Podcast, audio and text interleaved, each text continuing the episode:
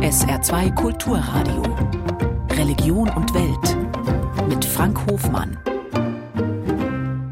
Herzlich willkommen dazu. Für Christen hat die Fastenzeit begonnen. Bei Miserior, dem katholischen Werk für Entwicklungszusammenarbeit, ist das Motto in diesem Jahr interessiert mich die Bohne, das Motto der Fastenaktion. Die Kaffeebohne ist gemeint und steht für all das, was bei kleinen Bäuerinnen und Bauern in Kolumbien auf den Feldern wächst. Miserior will sich in Kolumbien für eine nachhaltige Landwirtschaft und eine gesunde Ernährung einsetzen. Permin Spiegel ist der Leiter von Miserior in Deutschland. Guten Tag, Herr Spiegel. Guten Tag Ihnen, Herr Hoffmann, und allen Zuhörerinnen und Zuhörern. Warum steht Kolumbien bei Miserior in diesem Jahr im Mittelpunkt? Wir wollten das Recht auf Nahrung als Schwerpunkt nehmen und da bietet sich Kolumbien in besonderer Weise an dafür und deshalb haben wir Kolumbien ausgewählt. Wie sieht die Lage vor Ort aus? Sie waren ja auch kürzlich dort und haben sich ein, ein Bild gemacht. Wir haben in Kolumbien äh, etwa 120 Projekte. Und die Schwerpunkte in der Arbeit in Kolumbien liegen auf der Friedensfrage, liegen in der Verteidigung der Menschenrechte, Verteidigung von Land für Bäuerinnen und Bäuern. Mhm. Können Sie uns kurz über das Land ein bisschen was erzählen? Wie sieht das im Moment dort aus, also so auch auf politischer, auf gesellschaftlicher Ebene? Seit über 200 Jahren, seit der Unabhängigkeit Kolumbiens, ist zum ersten Mal eine sogenannte linksorientierte Regierung gewählt worden was uns auf der Reise sehr beschäftigt hat, war unter anderem ein Besuch bei einem Pater Francisco, ein Jesuit, der die Wahrheitskommission geleitet hat. Und diese Wahrheitskommission hat erarbeitet, dass in den letzten 50 Jahren über 450.000 Tote in Konflikten gab. Sieben Millionen Menschen sind vertrieben worden. Und dieses, dieses gespaltene Land, das ist heute noch spürbar und haben wir auch ganz konkret erlebt während unserer Besuche von Projekten Miserios. Hm. Sie haben eben das Engagement in Kolumbien schon kurz angesprochen, die Anzahl der Projekte genannt. Gibt es da ein Leuchtturmprojekt, wo man sagt, da freuen wir uns drüber?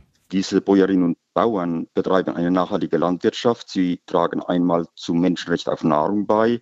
Diese nachhaltige Landwirtschaft ist ein Schutz gegen die Erderwärmung, weil Kolumbien als das artenreichste Land der Welt äh, in dieser Hinsicht geschützt wird. Ganz wichtig, dass in diesen kleinen Projekten die Migration Jugendlicher in die Städte verhindert wird diese ganzen Kontexte und Zusammenhänge wollen unsere Gäste aufmerksam machen und damit den Blick auf Kolumbien fokussieren, dass aufgrund vieler anderer Konflikte, die wir in unserer Welt zurzeit erleben, etwas aus den Blickwinkel geraten und vergessen zu sein scheint. Wie können Verbraucher in Deutschland helfen, dass sich die Situation für die Bauern in Kolumbien verbessert? Ja, Sie haben es am Anfang genannt, interessiert mich die Bohne. Ja, jede Bohne interessiert, sowohl die Bohne als Bohne von, was wir als Bohnen kennen, aber in besonderer Weise die Kaffeebohne. Es wäre für uns schon ein tolles Zeichen der Verbundenheit, der Solidarität, wenn Kaffee gekauft wird, der fair produziert wurde.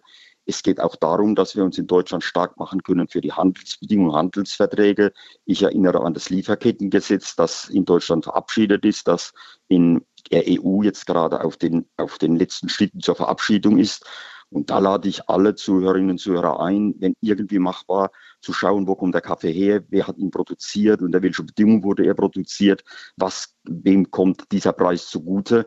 Da können wir in Deutschland Zeichen setzen. Das ist natürlich auch für manch eine Frage des Geldes. Ja. Also das muss man sich natürlich auch leisten können, weil solche Sachen fair gehandelt dann eben auch ein, ähm, ein bisschen teurer sind. Sie haben aber eben gesagt, dort, wo es geht, das äh, kann ich ja. nachempfinden. Ja. Selbstreflexion ist Ihnen ein Anliegen. Bewusster Umgang mit Lebensmitteln hierzulande, das haben Sie auch in Ihrer Pressemitteilung zur Fastenaktion herausgegeben. Ähm, was kann man tun? Wir haben Miseria, als 1958 gegründet wurde, war die große Überschrift gegen Hunger und Krankheit in der Welt und deren Ursachen. Also auch gegen Krankheit. Bewusster Umgang mit Lebensmitteln hat etwas mit gesunder Ernährung zu tun. Wir arbeiten mit dem Missionsärztlichen Institut in Würzburg zusammen und da hören wir, dass die Nahrung ganz wichtig ist für auch ein gesundes Leben.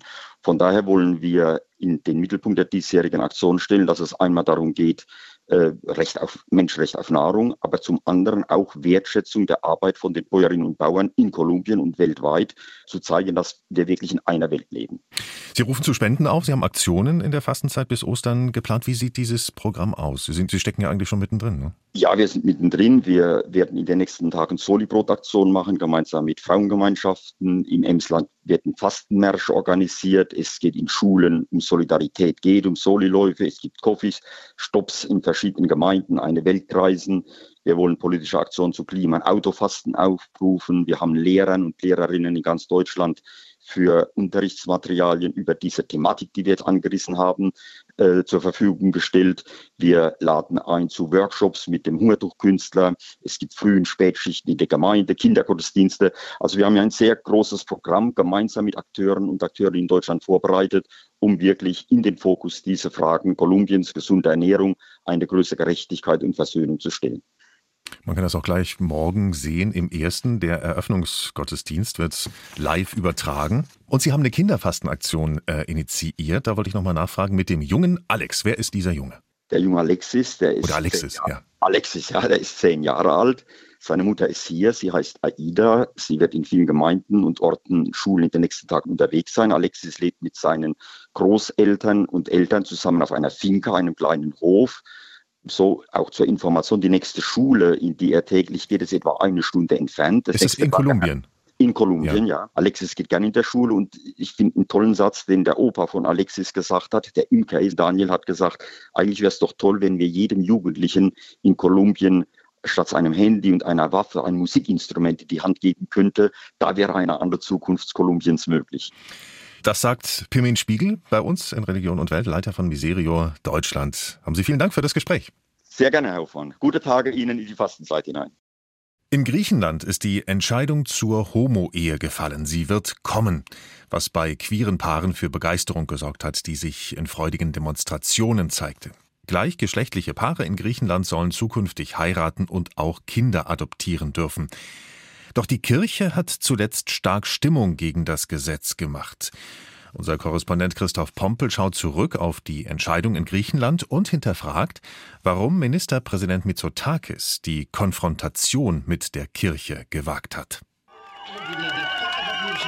Kurz nach der Entscheidung im Parlament. Hunderte sind auf den Verfassungsplatz in Athen gekommen, trotz kalten Nieselregens, schwenken bunte Fahnen und feiern das, was drinnen gerade beschlossen worden ist. Grünes Licht für die Homo-Ehe.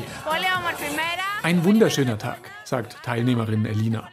Wir haben Jahre darauf gewartet. Hoffentlich werden die Menschen jetzt auch so glücklich, wie sie es heute sind mit dieser Entscheidung. Endlich bekommen wir mehr Sichtbarkeit in der griechischen Gesellschaft, sagt Nikolas. Wir sind nicht mehr am Rand und das ist sehr wichtig.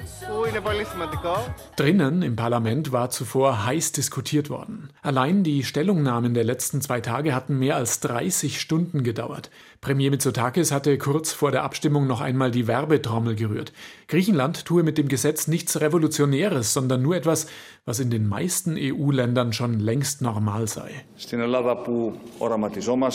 Niemand sollte sich bei uns in Griechenland als Bürger zweiter Klasse fühlen. Und viele Kinder können endlich ein Zuhause finden, das sie verdienen. Die Werbung war dringend nötig, weil seine eigene Partei, die konservative Nea Demokratia, nicht geschlossen hinter dem Gesetz stand. Eigene Parteimitglieder hatten im Vorfeld Stimmung gegen das Gesetz gemacht, allen voran Antonis Samaras, Ex-Premier und vom sehr konservativen Lager der Nea Demokratia. Unsere Partei hätte das nicht zur Abstimmung bringen sollen. Ich werde auf jeden Fall dagegen stimmen. Gegenwind kam auch von der einflussreichen griechisch-orthodoxen Kirche. Am Sonntag vor zwei Wochen hatte sie landesweit in allen Kirchen einen offiziellen Brief gegen die Homo-Ehe verlesen lassen. Der Vorstand forderte einen Volksentscheid und könne, Zitat, keine andere Ehe als die von Mann und Frau akzeptieren. Den Gesetzentwurf hat die Kirche als Versuch gewertet, die Geschlechterrollen von Vater und Mutter abschaffen zu wollen. Die sexuellen Entscheidungen homosexueller Erwachsener werden über die Interessen zukünftiger Kinder gestellt. Diese wachsen ohne Vater oder Mutter auf, in einem Umfeld der Verwirrung über die elterliche Rolle. Eine Umfrage unter Kirchgängern zeigt, einige, aber längst nicht alle sind einverstanden mit dem Brief der Kirche. Mir ist das gleichgültig, die Argumente und die Streitigkeiten auf beiden Seiten. Ich denke, jeder denkende Mensch stimmt dem zu, was die Kirche sagt. Nicht, dass ich etwas gegen Homosexuelle hätte, aber ich wünschte mir, die Kirche wäre in manchen Angelegenheiten stiller und vorsichtiger, weil auch in der Kirche gibt es viele Homosexuelle.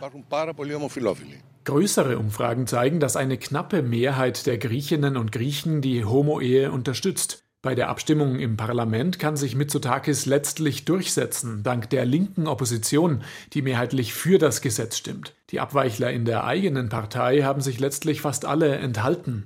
Mitsotakis sitzt unangefochten im Sattel. Am Ende ist das Votum klar für die Homo-Ehe. Und Menschen wie Leo und Konstantinos feiern das Gesetz. Sie sind seit neun Jahren zusammen und homosexuelle Paare wie Sie konnten sich bislang nur als eingetragene Lebenspartnerschaft registrieren lassen. Ich glaube, dass es viele Probleme lösen wird, mit denen gleichgeschlechtliche Paare wie wir bisher konfrontiert waren, sagt Leo. Vor allem Paare mit Kindern, die haben sich in einer rechtlichen Schwebe befunden und das hatte tragische Folgen für die Familie.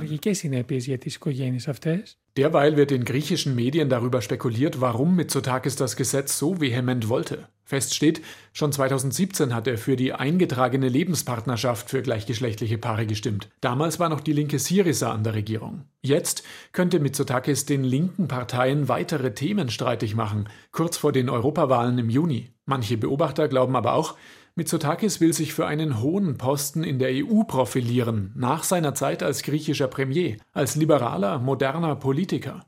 Themen, die in Griechenland im Argen liegen, könnten dadurch aus dem Rampenlicht geraten. Die mangelnde Pressefreiheit etwa oder der harte Umgang mit Migranten. Erst zuletzt hat das EU-Parlament eine Resolution verabschiedet und darin die griechische Regierung scharf kritisiert.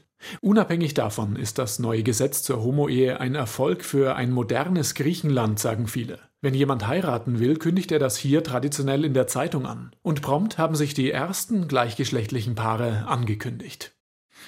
Lassen Sie uns abschließend noch nach Indonesien schauen auf die Präsidentschaftswahl. Das abschließende Ergebnis wird erst im März erwartet, aber es sieht so aus, als würde der ehemalige General Prabowo neuer Präsident werden. Er ist amtierender Verteidigungsminister, 72 Jahre alt. Er war wohl auch in die Suharto-Diktatur verwickelt, liegt aber bei der Wahl klar vorn. Der Wahlkampf in Indonesien war zu großen Teilen auf junge Wähler ausgerichtet, wie unsere Korrespondentin Jennifer Johnston berichtet. Er fand vor allem auf Social-Media-Kanälen statt. Drei junge Männer halten eine Zeichentrickfigur des Präsidentschaftskandidaten Prabowo in die Kamera. Für sie ist er Gemoy, was übersetzt so viel wie süß und knuddelig heißt. Sein Social-Media-Team hat dem 72-jährigen umstrittenen Ex-General ein neues Image verpasst, stellt ihn dar als den netten Opa mit großen Kulleraugen. Die Zahl der jungen Wähler in Indonesien ist riesig. Künstliche Intelligenz macht uns die Kampagne leicht, sagt Arif Roshid Hassan, Chef des Social-Media-Teams von Präsidentschaftskandidat Prabowo im ARD-Interview.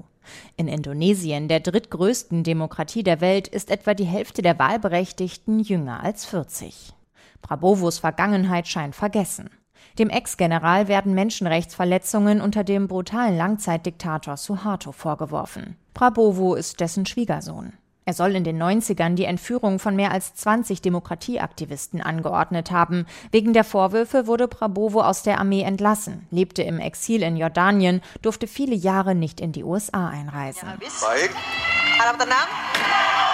Im Wahlkampf und den TV-Debatten spielte das so gut wie keine Rolle, sagt Dennis Suasana von der Konrad-Adenauer-Stiftung in Jakarta. Ein ganz großer Teil auch der Wählerschaft ist Millennials und Gen Z. Und die haben natürlich überhaupt keine aktive Erinnerung mehr an diese Zeit vor 1998.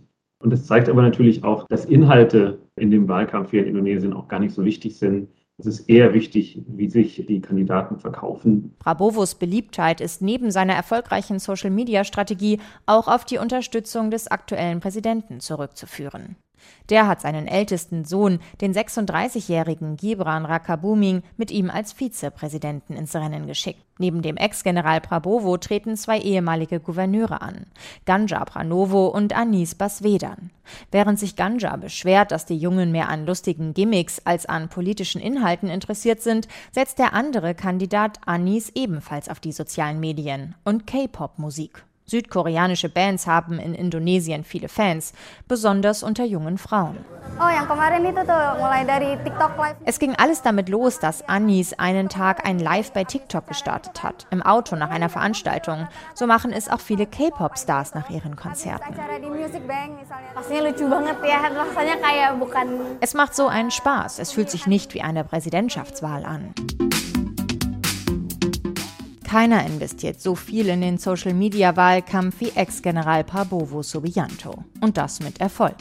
Obwohl er der älteste Kandidat ist, ist er bei den Jungen am beliebtesten.